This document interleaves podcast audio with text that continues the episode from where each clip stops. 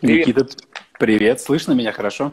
Да, слышно хорошо, видно тоже хорошо. Отлично. Для тех, кто у нас только присоединился, скажу, что в эфире проект «Стихия». У нас в гостях сегодня э, Никита Замиховский, поэт, писатель, философ, первый российский серфер. И приступаем тогда к вопросам. Я собрал в кучу все, что мне прислали ребята, и то, что у меня у самого вот есть у тебя спросить. Давайте, с удовольствием отвечу на вопросы. Ты знаешь, я бы хотел, наверное, упредить некоторые из них. Да. Когда говорят, что я первый российский серфер, это не совсем верно. Причем вот, я да, сам, да, да. Так, угу. Да, я сам себя никогда так не титуловал, это так общественность российская придумал.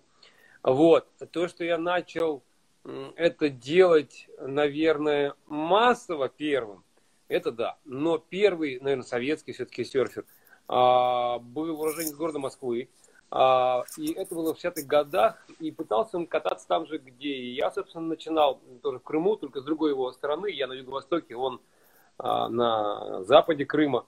Вот. Однако так уж вышло, что то ли общественность была не готова, словом, общественное мнение не поддержало его а, начинание. Он потом, кстати, катался в Штатах. Вот. И как-то ну, вот его серфинг начался им. И, к сожалению, им и закончился. Потому что если бы история советского серфинга началась тогда, то сейчас а, значительно больше было бы счастливых людей. Вот. А мой серфинг, который начался в 94 году в Крыму, он ну, получил такое продолжение достаточно активное. Возможно, уже было к этому готово общество, просто к восприятию подобного рода свободы. Но вот он был первым. Он э, был первым, кто это делал на территории нашей страны. Потому что большое количество людей, а, оказавшихся в эмиграции или потомков иммигрантов э, русскоязычных и носящих э, русское, там, советское, украинское, не, не, не важно какие фамилии звучащие, вот, они тоже занимаются, занимались серфингом, и, и тому пример Джейсон Поляков, многократный чемпион мира по виндсерфингу, известнейший серфер, покоритель огромных волн. Так что я не совсем первый. Ну и первый, и не первый. Вот. Выбирать каждому. К серфингу мы еще вернемся, это естественно. У меня, смотри, какой вопрос. У тебя в профиле в Инстаграм э, идет перечисление, ну, как бы регалий, да, описание твое. Написано поэт, философ, потом идет э, э, серфер, да, серфинг. Хотел спросить, это случайный порядок слов, или ты все-таки в данный момент как-то литературу, ну, немножко, ну, просто, мы сейчас еще поговорим, да, про, про, про твою литературную деятельность. Это, ну, почему в таком порядке написано, и, и имеет ли это какое-то сакральное значение для тебя? Все-таки зрители больше тебя знают как серф-спортсмена, ну, по крайней мере, большая часть наших. Ну да, потому что в настоящее время как-то не принято литературой интересоваться, сейчас все больше интересуется, наверное, ростом акций там и так далее. Либо горячими новостями, или какой-то дурочкой из ТикТока на нас сыпящейся.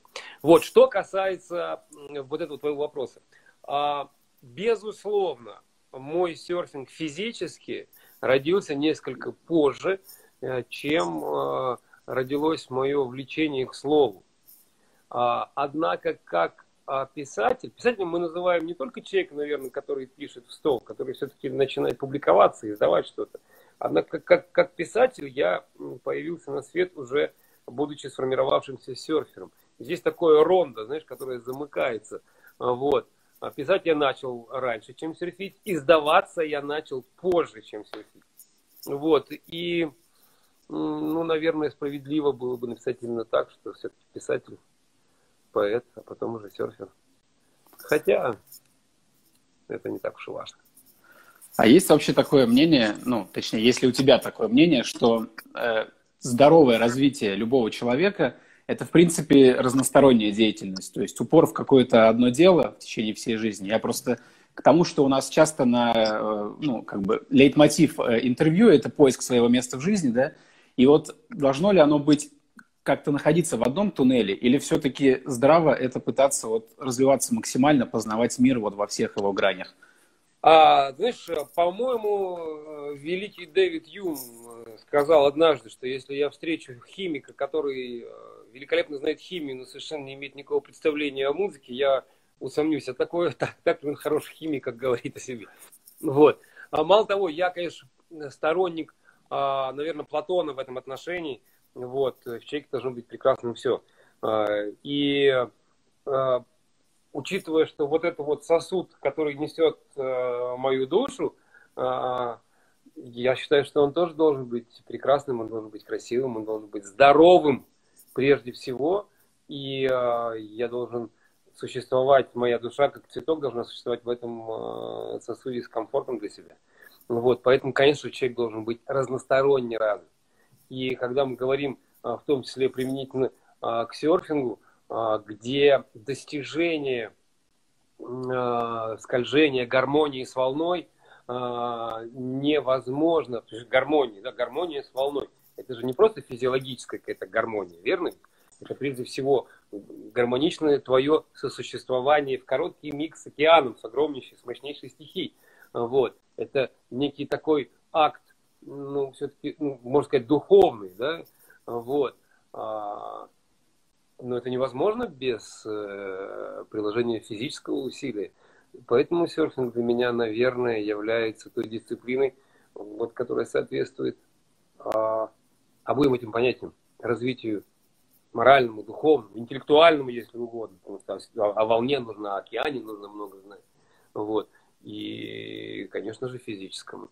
Потому что ты должен суметь сделать, сделать свою волну, должен вообще-то выгрести на нее, разогнаться, встать и поехать. Для этого достаточно должно быть и ловкости, и физической э, силы. Вот. Ну вот если даже обратить внимание на биографии великих спортсменов, да, ну, сейчас довольно-таки распространено э, в литературе, вот, ну, популярно, да, книги о жизни разных великих представителей спорта. Если понаблюдать, то заметно, что те вот, которые жили не одним спортом, ну, то есть, как бы, конечно же, спорт – это основное их направление, но начинаешь копаться и понимаешь, что вот именно разносторонние личности, они вот, наверное, достигали самых больших успехов, в том числе и в спортивной деятельности. То есть, если еще... Ты знаешь, вот я, извини, что перебиваю, да, да. А, мы а, когда-то э, тоже на эту тему-то беседуем частенько с ребятами, с которыми я занимаюсь в наших серф-кемпах, или там, когда я даже провожу, не знаю, какие-то... Потому что это оксиморон такой, вообще это как-то что-то за ерунда. Серферы есть определенные стереотипы, и я принципе, внешне этим стереотипам и соответствует. Понимаешь, весь там с какими-то татуировками, весь в сережках и так далее. Вот. А, и вдруг, а, как так, ну, как бы, серфинг, там, поэзия. И я всегда привожу в пример того же Платона, я привожу Аристотеля, в конце концов, Милона Катонского и так далее и тому подобное. Вот. Платон, это же не совсем его имя, это скорее прозвище, широкоплечий, широкий, мощный, он был борцом. А Сократ э, вообще-то был гоплитом-копейщиком. Э, Аристотель кулачным бойцом. Э, Милон Катонский известен не только своей физической силой невероятной, вот, когда быка там поднимал и так далее, но и тем, что работал, будучи учеником Пифагора, он вообще-то как бы помогал ему в изысканиях научных в том числе. Вот. Ну и этих примеров могу проводить большое количество и и современных, в том числе и из истории неотдаленной. Потому что очень важно быть цельным человеком. Важно, чтобы тебе было в себе уютно, но не до конца. Немножечко, чтобы тебе было в себе тесно. Когда тебе немножечко в себе тесно, тебе хочется учиться и развиваться. Тебе хочется учиться и развиваться. Причем одновременно с твоим любопытством должна расти твоя физическая сила, твоя физическая ловкость, неважно, у бегуна это его бег, у пловца это его плавание, у борца это его э, техника, там, у боксера техника единоборств там, и так далее. Вот, когда в таком случае любопытство будет тесно, оно будет распирать еще и твое тело. Это тело будет брызгать просто здоровьем, брызгать идеями и по сути, ведь что такое физическое тело? На мой взгляд, это то, что материализует наши мысли, наши помыслы. Наши помыслы. И если у тебя большое количество идей, если они действительно заслуживают того, чтобы оказаться в пространстве, то тебе нужно в том числе и физический потенциал для их реализации. Вот и все. Вот и все. Вообще жить здорово – это весело. Я помню вот хорошую очень фразу, не помню, как она дословно звучит, но обсуждая с кем-то возраст, да, сейчас, знаешь, очень популярная такая история – люди в 20 лет начинают, 25 уже начинают переживать о том, что там молодость прошла и так далее. И кто-то, я не помню, кто сказал то, что когда у человека начинает стареть только тогда, когда у него пропадает любознательность и как бы, ну, умение восхищаться этим миром. Это же, по-моему, Конфуций. Как только, да, Возможно. ты перестаешь учиться, ты умираешь. Ты стареешь, как только ты перестаешь учиться. Да. И получается, что по сути цифры, которые у нас в паспорте, они сути не имеют никакой. Ну, это, это физиологический возраст, который необходим для определенных штампов. Вот я с ужасом ожидаю 1 июля, когда мне нужно менять а, фотографию на паспорте, потому что я уже достиг 45-летнего mm-hmm. возраста. Вот. Я не знаю, как это делать, все, что напрягает, только вот это. Куда-то ехать, какой-то паспортный стол, и как-то решать этот вопрос. Вот исключительно такой момент. Раз уж мы по искусству пошли, мы с тобой, когда договаривались об эфире, э, насколько я помню, ты был на презентации некоего фильма в Ленинградской области. Э, что это за проект? Это... А, да, это интересная да. штука. А, это фильм режиссера Инессы Блохиной, причем это второй ее фильм, она документалист. Первый она сняла фильм, называется он а, «На волне». Он о серфинге. А второй фильм «She's the Ocean», «Она океан», он о женщинах причем, да, взгляд на женскость через призму серфинга оказался крайне интересен, и он скорее все-таки о материнстве, о природе, о земле. И там 9 историй разных женщин, а, которые повествуют на самом-то деле о том, что такое быть мамой. И кода у этого фильма в конце э, заканчивает фильм героиня – по-моему, она 80 или 76-летняя. Она известный э, морской биолог, лауреат Нобелевской премии, который говорит замечательные свои слова. Она говорит, у нас вот с вами есть вот эта планета Земля, она наша мать. Океан это лон, из которого мы все вышли. И другой матери у нас не будет. И вдруг все девять историй от девочки 11-летней до вот этой вот пожилой, умудренной мудрые по-настоящему интеллектуальные женщины выстраивают единую линию, и ты просто прослеживаешь, знаешь, как у кошек 9 жизней, 9 возрастов женщины. А, от подросткового возраста, через девичество, через а, уже женственность такую, понимаешь, и становится совершенно потрясающая. Это потрясающая работа. Я рекомендую, друзья, называется фильм «Она океан».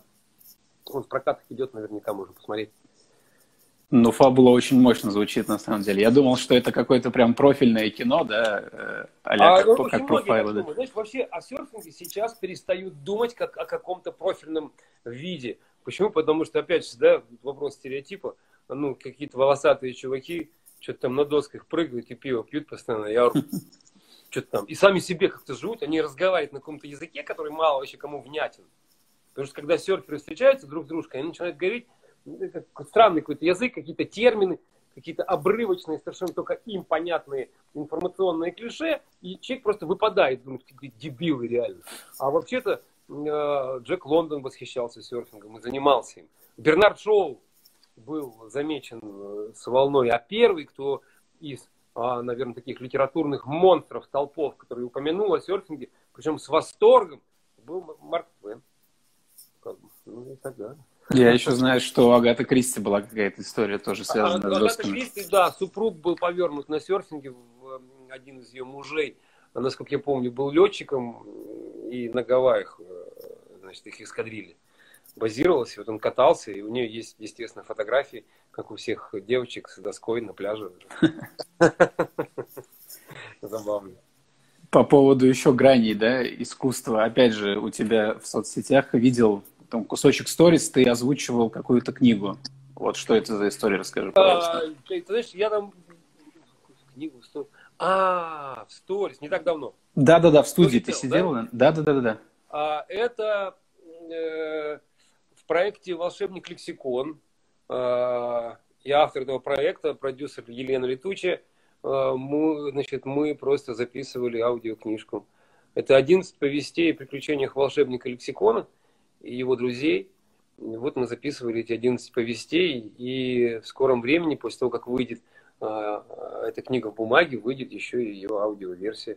Частично записана голосом автора, так сказать, вот, частично записана замечательным голосом Елены Летучей. Это детская, да, книжка, я так понимаю? Это детский проект и детская книга, да. В этом проекте вышло уже а, так, раз, два, три, Вот сейчас четвертая книжка выходит, пятая готовится, и шестая вот сейчас, прям в данный момент, буквально пишется.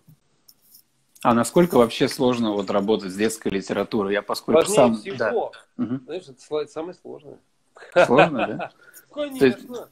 Потому что это не тот читатель, который тебя дочитает из уважения А к самому процессу чтения, Б из упертости, В из уважения к личности автора, с которым он может быть знаком.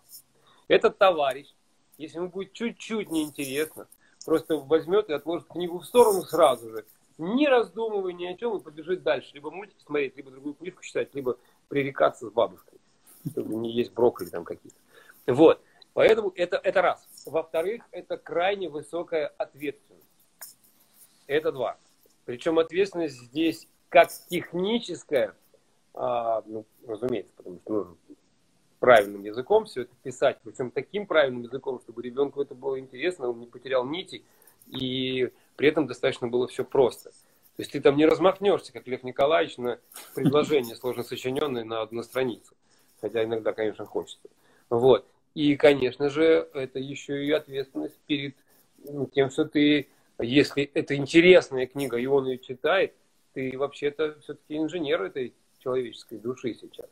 И ты ему сейчас, он же совершенно пластичный материал, вкладываешь в сознание определенные паттерны, которые, кто его знает, когда и как вылезут в нем. То есть, получается, во-первых, не получится юлить и лить воду, как со взрослой литературой, а во-вторых, степень ответственности. Конечно, конечно. Я вообще зарекся в какой-то момент писать какие-то детские, э, детские книги. Э, после того, как я написал балладу о лексиконе, где я, собственно, сформулировал вообще идею о том, что лексикон, оказывается, это волшебник, добрый друг слов, вот, который подсказывает нам слова, помогает нам в речи, когда мы затрудняемся в разговоре. А, он нам просто подсказывает слово, прям подает его. И мы продолжаем говорить. Но он болеет, если мы употребляем слова паразит или говорим неправильно. Вот. А я после этого сказал, что никогда больше не буду этого делать, никогда не буду писать. Вот. А, и так получилось, что Эдгард Запашный, будучи дрессировщиком, меня выдрессировал.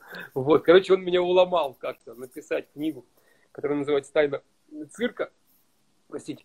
Вот «Тайна цирка», а детскую прозу уже.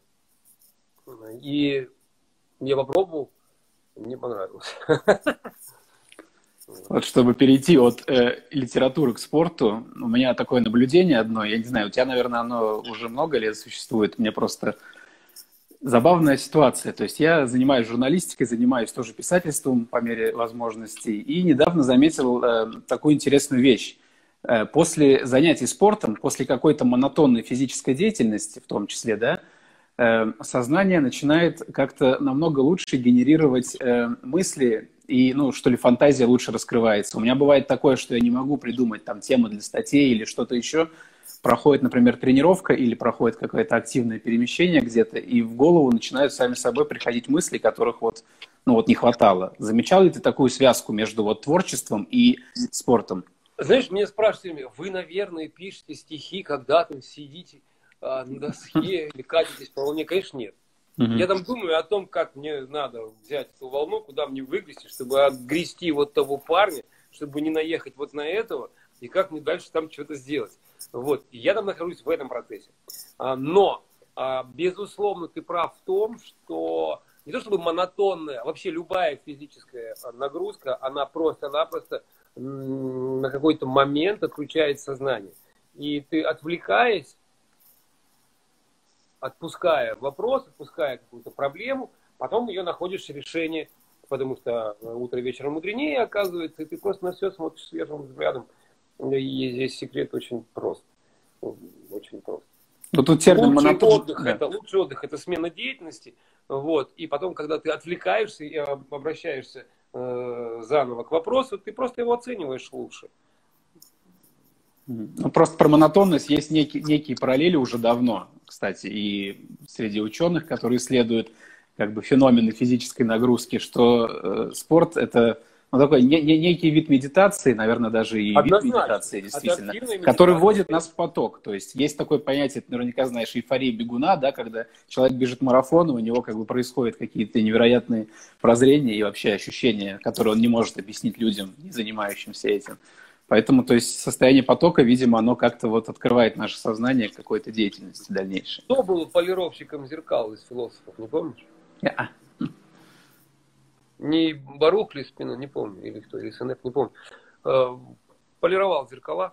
Монотонное, достаточно тяжелое, потому что нужно было с усилием ведь выполировывать э, медное или серебряное э, полотно, ну и при этом размышлял высоком. Долгожданный блок про серфинг.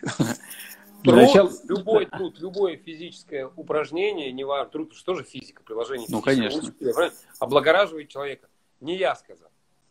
Всем известен автор, я думаю, цитировать. Мы будем, не называем Расскажи, пожалуйста, как парень из, э, я так понимаю, небольшого крымского поселка обратил свое внимание на, наверное, в 90-х годах не сильно популярное в России и такое далеко заморское увлечение, как серфинг, с чего вообще началось? Когда ты вообще, первую вообще доску увидел? Не, не сильно популярное, потому что не было вообще никого, uh-huh. кто, кто бы этим занимался. Откуда ты узнал про серфинг? Из книжки. Что Я книга? видел книгу, значит, книгу мне подарила мама в 12-летнем возрасте. Это был 88 год. Она называется «Драма океана». И там на, значит, один, она посвящена взаимоотношениям человечества и океана. Вот. И один из разворотов этой книги занимает фотография серфера, катящегося по волне без паруса. А там, в этом моем небольшом поселке крымском, вот, была летняя база сборной Союза по виндсерфингу. Я там занимался виндсерфингом. Вот. Там была очень сильная виндсерфовая школа. И смотрю, человек едет без паруса по волне, это же так поразит, же так потрясающе. Мне так захотелось это попробовать сделать, но, естественно, я этого тогда не смог сделать, потому что, во-первых, мне было 12 лет, вокруг меня ну, были монстры, понимаешь, да, там мастера-международники, мастера спорта, обычные кандидаты первого разряда, и я тут такой 12-летний какой-то. Шкет, сейчас скажу, не надо мне в парус, вообще давайте мне волны. А это Черное море, традиционно никто не понимает, что там есть волны, хотя виндсерферы ты понимаешь, что они там есть. Но период навигации заканчивается тогда, когда начинаются осенние шторма, осенне-зимние, и возобновляется только тогда, когда заканчиваются весенние, весенние-зимние, зимние-весенние шторма. Вот. И только 18 лет, когда уже развалился там окончательно Советский Союз, я решил, что я могу, так сказать, бросить вызов э, не столько даже общественному мнению, потому что я, знаешь, когда ты живешь в маленьком городочке общественное мнение тебя мало волнует, потому что общество очень небольшое. И все друг дружку и так знают. Вот. Все дружку и так знают. Вот, а просто бросить, наверное, вызов общему стереотипу. Общему стереотипу. Ну и у меня получилось. Но это было в некотором роде такое подвижничество, потому что э, доску я делал сам. Вот, довольно было сложно, нужно было искать материалы. Там, я помню, я ходил значит, на работу, я работал, э, бетон мешал на стройке. Вот, в соседнем селе я ходил пешком вдоль моря, значит, не на маршрутке ехал, а пешком на работу, и с работы, чтобы сэкономить там по 15 копеек. Э, или 75, 75 копеек. Вот, и да. И э, таким образом там определенное количество времени накапливалась сумма достаточно на приобретение краски, к примеру. Ну и так вот это все было. Вот, я сделал эту доску, и, представляешь, вот я ее сделал, и полгода, пять месяцев, я ждал волну первую, чтобы прокатить. Поэтому это в некотором виде было такое подвижничество. Ну, я сумел время переупрямить, у меня получилось. Теперь людей учат. Да. А почему так вышло, что в Советском Союзе, как бы, я так понимаю, ну, только что узнал, что с виндсерфингом все было в порядке, то есть это был вполне Олимпийский себе... вид спорта. Ага, а сер... то есть как бы виндсерферы с серфингом очень сильно дистанцируются? Вот я просто ну, конечно, виндсерфинг не очень. это доска с Да-да-да. Угу. Это ветер, а серфинг это просто волна и все. И олимпийским видом спорта серфинг становится только вот с этих э, Олимпийских игр, которые в Токио uh-huh. начинаются. У нас уже есть, кстати, российская команда, э, которая представляет Россию, уже олимпи... они входят в олимпийские, значит, как это называется, они олимпийцы. Uh-huh. Вот представляю сборная России по серфингу, олимпийская сборная. Я их поздравляю, все большие молодцы, ребят. Вот. А, а тогда нет. Тогда он олимпийским не был, а виндсерфинг был олимпийским. И Россия, безусловно, ну, Советский Союз не мог не представлять своих спортсменов mm-hmm. в этом виде. И ты знаешь, достаточно успешно, потому что непосредственно мой тренер по виндсерфингу, Олег Геннадьевич Шестаков, а, был десятым в мире. Это серьезно. Mm-hmm. Он входил, входил в десятку мировую по виндсерфингу в классе парусной доски. Это, это парусный спорт, класс парусной доски так назывался. Mm-hmm. Ты сказал, что долго ждал первую волну, первые волны. А расскажи, когда ты первый раз попал вот на, ну, то есть на такие, на серьезные споты уже, на взрослые, так сказать. Ты знаешь, Черное море это очень серьезный спорт. Да? Очень серьезный спорт. Ну, во-первых, потому что а, первая моя жестокая, мощная волна, она случилась, а, по-моему, в декабре. Вот. Все гидрокостюмы, которые нам выдавал когда-то этот спорткомитет 80-х э, годов, они уже к, началу 90-х пришли в полнейшую негодность, они были драные, э, старые, дырявые, и, конечно же, э, защитить от холода они вообще никак не могли. Доска у меня была одна единственная, выпистованная, заработанная, понимаешь, там, сэкономленная на всем. А, и я делал следующим образом – Значит, что, и зимние шторма на Черном море. Вообще-то пелагическая волна на Черном море может достигать 11 метров в высоту. Вот, к берегу приходит прибой очень частый, с невероятно сильным ветром, так называемый swell. Вот если нас сейчас серферы смотрят, они должны поставить сердечко, потому что понимают, что это. Вот. А, ну, это такая мощь каша, понимаешь? Период между волнами очень небольшой, то есть промежутки между гребнями очень небольшие. Это все время накатывается, мощнейшее течение, плюс ветер. Вот. И я понимал прекрасно, что я, к примеру, не зайду в воду, а у меня из всего вооружения на мне, которое мне могло бы согреть, были только шорты на базаре купленные. Не борт-шорты, не такие, как сейчас mm-hmm. красивые у меня. Вот, правильные. А просто обычные шортики, в которых ходят пацанчики все на юге ходили. Вот. А, обтекатель, это типа лайкры такой, значит, коротенький винтерфовый со mm-hmm. соревнований старых, под который была надета украденная у тренера э, без, без рукавочка такая и собачья шерсть. У него спина болела, я у нее спер. Вот, я одел ее на себя, сверху одел этот обтекатель. А теперь, внимание, самое интересное, как делались советские гидротапки, гидроопы, чтобы греть ноги.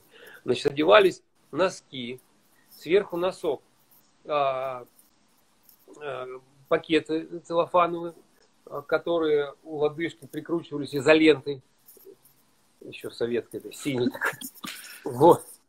И кеды.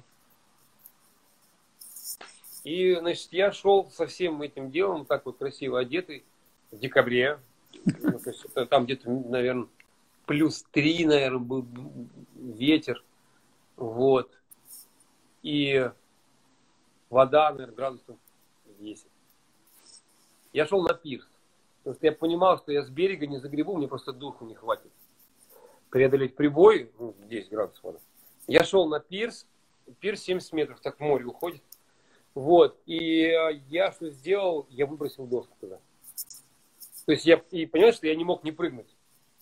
Я выбросил туда доску, прям выбросил. И я с этой доской, со своей драгоценной ничего страшного. Так, доску выкинул в воду. Да, я выкинул доску в воду и ну, прыгнул за ней, потому что не мог не прыгнуть. Это единственная драгоценность, которая у меня была. И я прыгнул в эту воду ледяную за доской. Потому что волна иначе бы разбила о пирс, там, о камни и так далее. Они же хрупкие, пластиковые, к тому же она сделана своими ручками. И поймал первую волну свою. Отсюда тогда вытекающий вопрос, не знаю, логично он будет или нет, после того, как человек, занимающийся серфингом, побывал в разных концах света, покатался на самых э, различных волнах. Есть ли какой-то, возможно, скепсис к, ну, к русским спотам, ну, кроме Камчатки, да, которая там особую Никакого. категорию? Никакого, да? Никакого. Я предвосхищаю твой а, вопрос. Никакого. Не знаю, может быть, я постиг некий дзен, вот, а, но мне всегда нравились волны. Мне нравились, мне нравятся волны. И я помню, интересная, забавная была история. Есть такой э, известный достаточно серфер Фред Рабин. Он входит в, э, по-моему, в 50 лучших серферов по версии Quicksilver мировых. И я как-то, по-моему, с ним катались вместе вот, в Индонезии. И, а волны были задутыми, вот кто серферы понимает, когда они немножечко такие корявенькие. И наши такие стоят, ну, что-то не пойдем. А он говорит, почему не пойдем? Классные же волны, ну, отличные же условия. Пойдем, и пошел кататься. Вот. И э, я всегда такого же мнения. Но есть волны, есть волны. Какая разница, высокие они, маленькие, кривые, косые. Они сегодня есть. Если ты хочешь кататься, иди катайся. Это да? здорово. Угу. Я просто вот в Калининграде часто бываю. Для меня было открытием, когда на Курской наших... Где? Да, ну, везде у меня там родители живут. Но просто когда лет пять, там, семь назад начали на наших скромных волнах кататься ребята, а в этом году уже проходил какой-то там кемп, то есть, ну, как бы там прямо вот так вот это все развивается хорошо. Ну, то есть, все-таки там калининградские волны, они такие скромненькие, но народ прям старается, для меня это прям удивительно было. Я в думал, Петербурге что... катаются. Mm-hmm. Ты понимаешь, серфинг есть там, где есть серфер. Не было на Черном море серфинга, ну, не было его. Пока я не начал вот так вот активно кататься, а по старой памяти вот этот клуб наш э, виндсерфинга приморский, да, ведущий голландец, вот, приезжали ребята, потому что летняя база Союза была. Туда приезжали просто покататься уже, ну, тех, кто когда-то занимался серьезно виндсерфингом, потом второе поколение пошло, потом кайтеры появились. И они видели, что какой-то чувак с доской, без паруса, или там катается с парусом, раз пошла волна, он парус бросил, он побежал за другой доской и сидит на таких волнах, но он катается. И, когда, и они тоже стали это пробовать делать. Они тоже стали это пробовать делать. И в конце концов это все превратилось ну, в полное ощущение того, что есть на Черном море, оказывается, серфинг. Серфинг есть там, где есть серфер. Вот однозначно. У меня есть такой знакомый, я с ним даже работал некоторое время, э, там, при, даже могу, могу похвастаться, немножко приложил руку, так сказать, к его э, совершенству как инструктора. Вот зовут его Стас Жариков. Э, знаете, где он волну сделал? На Дону. Лебедянь. Понимаешь? И сейчас туда ездят толпы просто. Он создал там стоячую волну на этой речке, Лебедянь, приток Дона какой-то. Изменил дно, положил какую-то платформу, рассчитал все, и туда просто, там стоячая волна, и туда просто паломничество, все, народ едет туда кататься. Вот Стас решил, что будет серфинг вот там, все. И сделал. Пожалуйста. Было бы желание, возможности найдутся. Тема, наверное, самая популярная у тех, кто еще ни разу не катался, но только мечтает, например, как я, это тема страха. Я знаю, что у тебя методика твоя авторская по обучению, она в том числе, но это часто фигурирует и в интервью, и в статьях каких-то, она построена на преодолении вот этого страха перед стихией, да, то, что люди... Вот, чего вообще, люди... так или иначе, все построено на преодолении страха перед стихией. Но вот понимаешь, какая штука? Наверное, процентов 80 вообще человечества, а, я сейчас так немножечко пофилософствую, но потом станет понятно, к чему я клоню, а, заявляют о своем присутствии в мире, о, сво- о наличии своего «я» вообще вот в нашем мире за счет страха. То есть я существую, потому что я боюсь. Вот я боюсь, значит, мое «я» есть. Я боюсь там автодороги, я боюсь какой-то ситуации, я боюсь выйти там за рамки чего-то, я боюсь нарушить какие-то правила, я боюсь того, что э, там меня накажут и так далее. Вот. И только 20, наверное, может и меньше даже, они существуют, а, э, скажем так, утверждают свое я не потому, что мир есть, я есть относительно мира, потому что он страшный, а потому что мир есть, он прекрасный, я есть, потому что я радуюсь тому, что он замечательный. И когда мы начинаем работать с, с группой, а, вот нужно э, их сразу же а, вычислить, кто к какой категории относится, и начинать работать. И начинать работать. Когда, к примеру, есть шаблон, вообще, скажем так, методики, большинство методик, не, вот, вот просто есть методика обучения серфингу. Угу. Тебе рассказывают о правилах техники безопасности, тебе говорят, как куда ставить ноги, как тебе грести, и рассказывают там о волнах, как вот они там выглядят. Вот. И ты идешь кататься. Почему? Потому что э, они все как раз таки построены на том, что все люди радуются в жизни. Вот серфинг это так классно, энтузиазм, ну, все да. страхи уже поборол, и все побежали кататься. Вот. Но это возможно только до первой волны у большинства это возможно до первой волны, до первого вайпаута, до первого падения даже в пену, когда его там переколбасил. Вот, и я, поскольку проанализировал это все, у меня достаточно большой инструкторский опыт, я понял, что вот этих боящихся больше, чем восхищающихся. И, соответственно, на вот этих боящихся нужно, ну, как бы пере, переработать немножечко подачу информации. И я им пытаюсь объяснить, то есть иррациональному страху поставить иррациональную, противопоставить иррациональную радость. Вот в этом все, собственно, и заключается. Не просто я объясняю, что такое волна, я это делаю, естественно, то же самое, что и все остальные инструктора.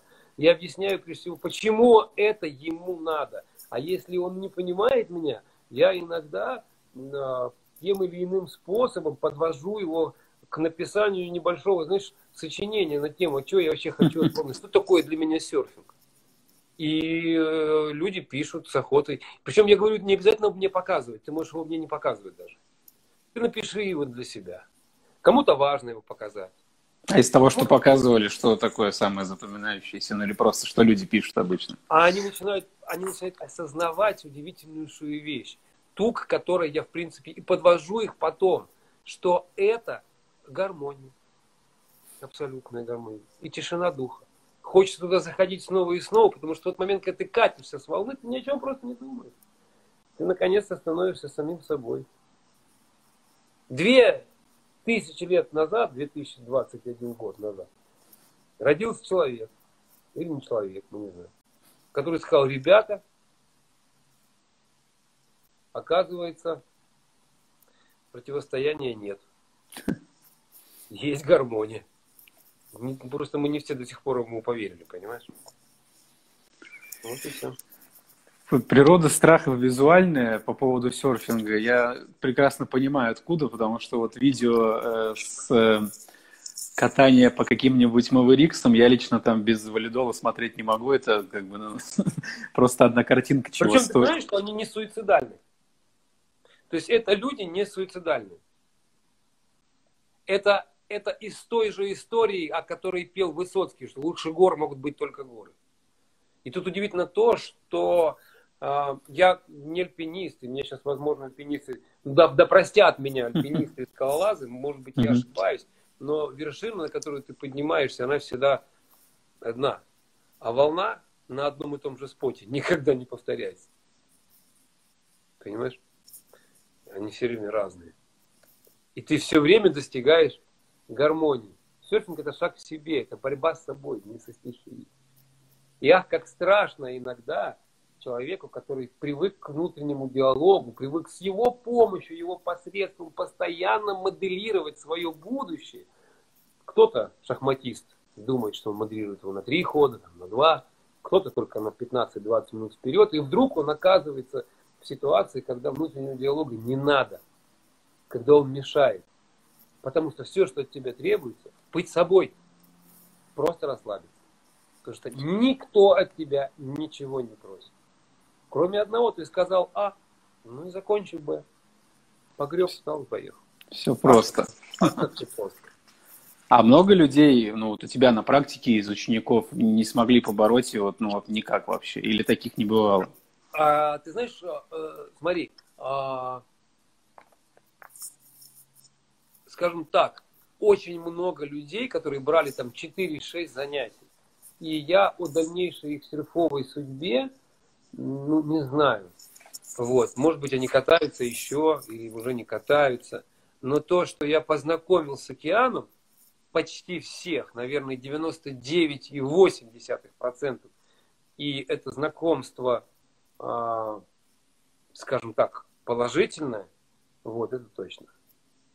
Это точно. Хотя, конечно, были люди, которые... Ну, я просто спокойно говорю, это очень классно, но это не мое. Я пока не готов. Или там, я пока вот не готов.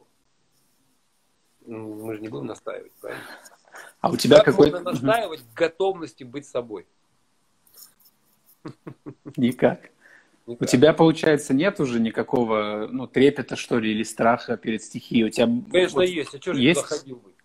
А, то есть он не проходит с концами. Восторг. Восторг. Восторг. Это ты знаешь, я сейчас, может быть, скажу такие вещи. Сейчас, наверное, не, я не знаю, модно сейчас, не модно. Да, ну, мне, собственно говоря, нет никакого дела до моды или не моды. А, это как, знаешь, вот, вот здесь понятие страх Божий, да? Угу. Все думают, что страх Божий, когда Бога боишься, потому что Он тебя накажет за грех. Это да, да, и это бред, да. Да, потому что страх Божий, это когда ты боишься Бога потерять. И вот а, мое, а, когда я оказываюсь в больших волнах, вот это вот сродни вот этому страху Божьему. Когда ты боишься, это такой, что ты восторг такой потрясаешь, ты прикасаешься к самому, не знаю, к самому к мышце земли, к мышце ее, к биению каких-то таких колоссальных пульсов, которых ты, песчинка, можешь стать частью, ну как же это можно не любить? Это вызывает страх и восторг, да. Потому что это страх перед колоссальным. Как в небо ты смотришь. Я чувствую сегодняшнее интервью на цитаты подрастающих. И, собственно, по этому поводу цитаты я прочитал в одном из интервью. Не знаю, дословно там было указано или нет. Э, занимаясь серфингом, потихонечку мы придем к тому, что начнем читать океан. Ты можешь пояснить, что значит читать океан? Читать океан, это ты просто начинаешь понимать, как он работает, как он живет. Ты, смотря на прибой, это прям технически очень все понятно.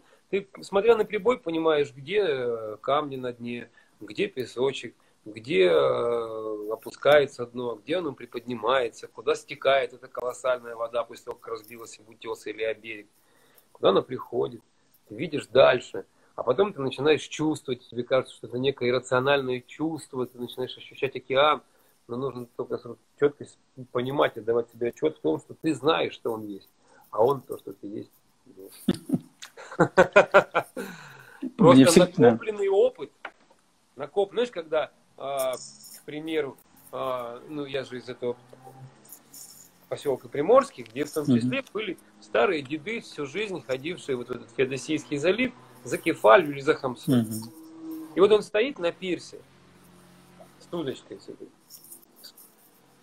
Тарган такая рыба есть, на самодуру ловит. И вдруг он поворачивается вечером и говорит, завтра будет восток, метров, наверное, 7-8. Где-то до обеда, а потом скиснет и поменяется на юго-запад. И дальше рыба ловит. И ты стоишь и думаешь, слушай, мистика же, правда? А он просто читает. Это совокуп, тебе кажется, что это мистика. Что он какой-то там, не знаю, колдун, понимаешь? Вот. Метеорологическая магия в действии, вот как она есть. А на самом-то деле он ведь просто, это совокупность навыков, данных, он просто понимал, он воздух этот нюхает, чувствует, он видит цвет, цвет воды, цвет неба, закат, и все, и выдает результат, который ну, точно как барометр. Вот все. Я это замечал, вот как раз в Калининграде у меня есть старший знакомый, там Бабулин, э, бывший заместитель, ему там лет под 80, он с 15 лет живет вот на берегу моря, и вот он тоже с ним, когда общаешься, он смотрит там вечером на море, говорит, какая погода завтра будет, все у него это вот на автоматизме происходит. Это уже автомат, да, это уже автомат. Совокупность э, навыков, э, опыта визуального в том числе, вот. Но и хочется, конечно, какой-то мистики. Иногда тебе кажется, что ты чувствуешь волну. Сейчас придет раз она приходит. Мне всегда было интересно, серферы э, как-то персонализируют океан. Есть какое-то общение вот с океаном, как с не, некой целостной структурой, как с персоной, если так можно сказать? А, однозначно. Ну, однозначно. Начнем с того, что девочки называют его океанушка. Раз они называют его океанушка, значит, они ну, как-то с ним общаются. Вот. А, кстати, интересно, знаешь, да, что по-гавайски, а, кстати, океан, он э, женского рода. Да. Не знал. Да, океан женского рода, он женщина. Вода, которая дала жизнь. Вот. Ну, не могли не персонифицировать. Конечно, персонифицировать. Это же и Посейдон, понимаешь, и так далее, и так далее, и так далее. Вот, конечно, персонифицировать. Не все признаются.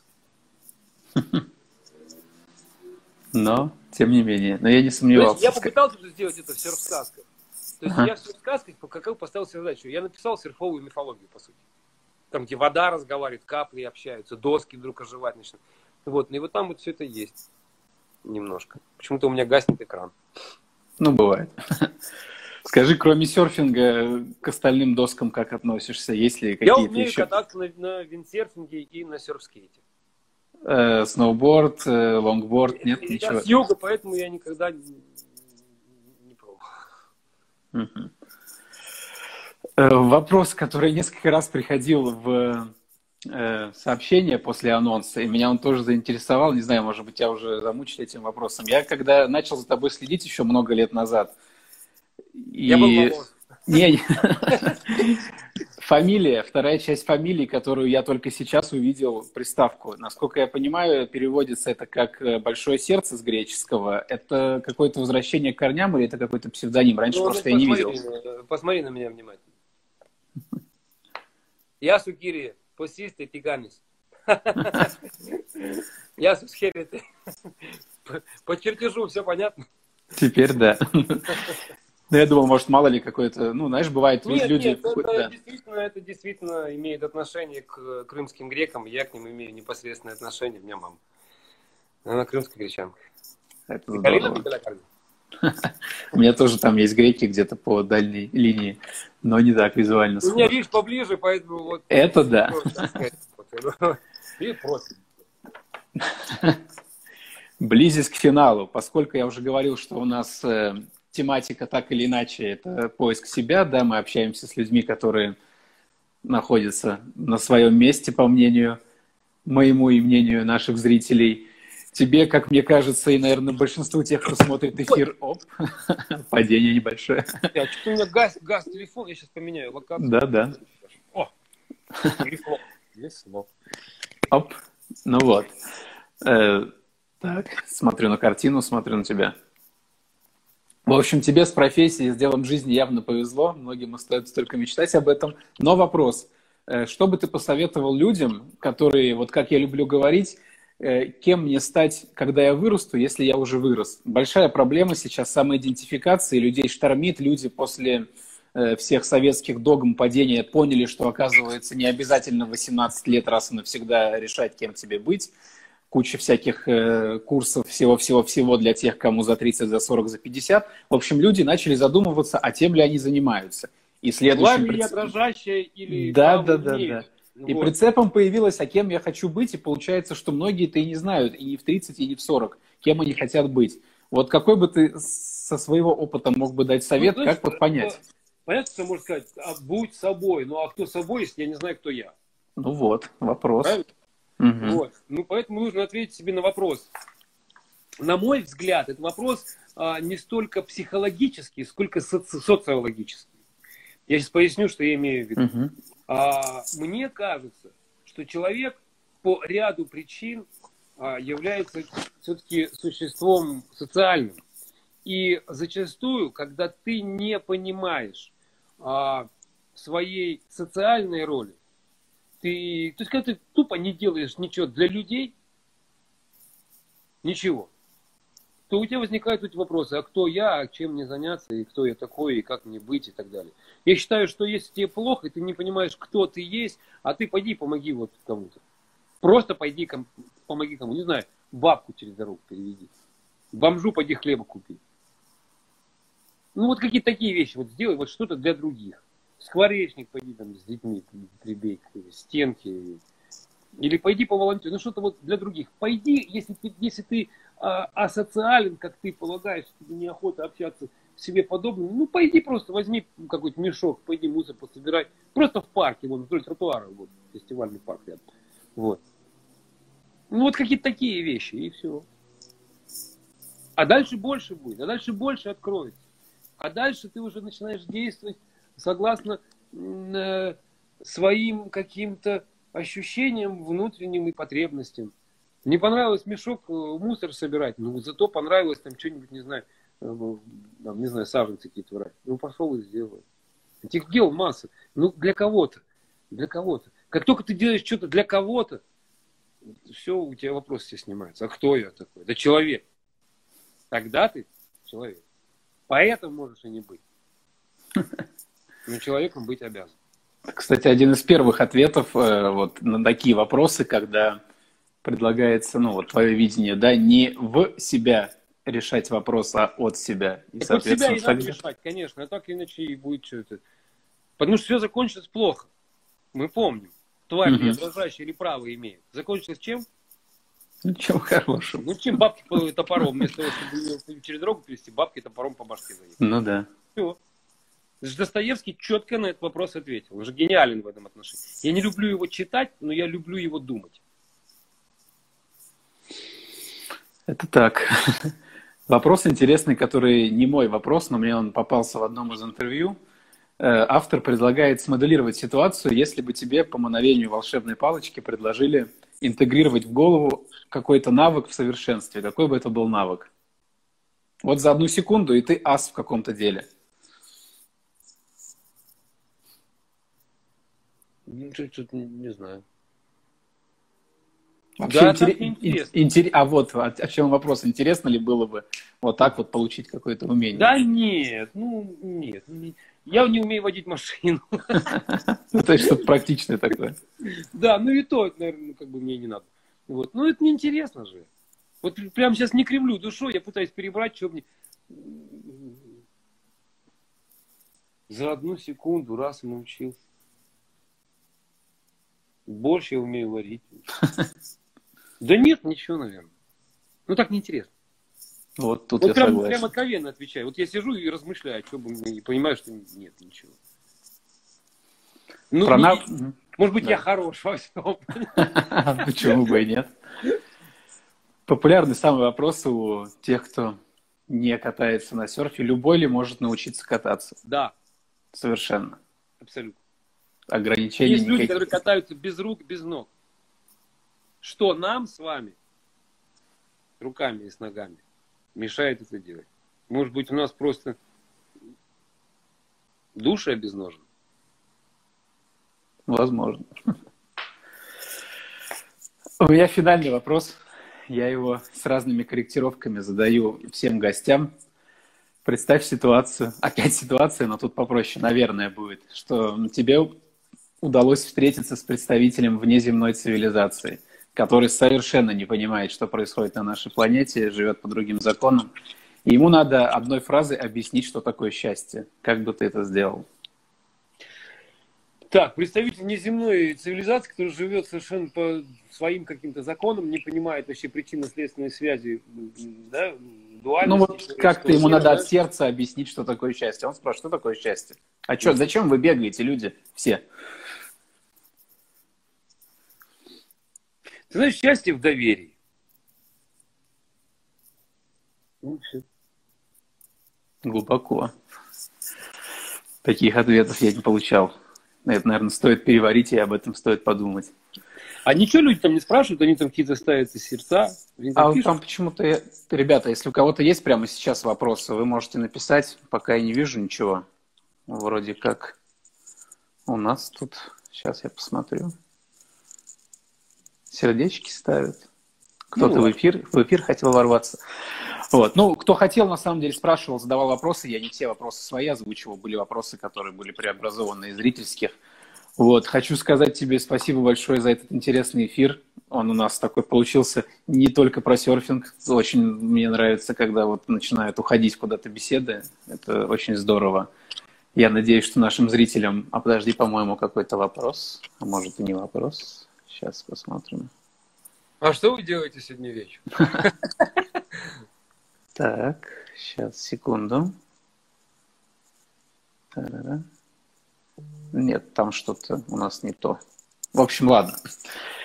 Еще раз тебе спасибо. Спасибо всем зрителям. Я надеюсь, что всем понравилось. Эфир мы этот, который у нас поделился напополам с клеем, выложим в полном доступе.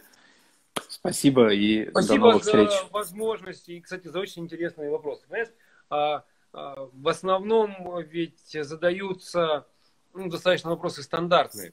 Вот. И а, вот это вот, наверное, потому что я работал а, как интервьюируемый а, либо не совсем с профессиональными журналистами, либо mm-hmm. с теми, кто работает ну, в неких э, там интернет-изданиях, либо просто я писал какие-то вопросы на ответы для периодики такой печатной, потому что у этих изданий существует определенный заказ.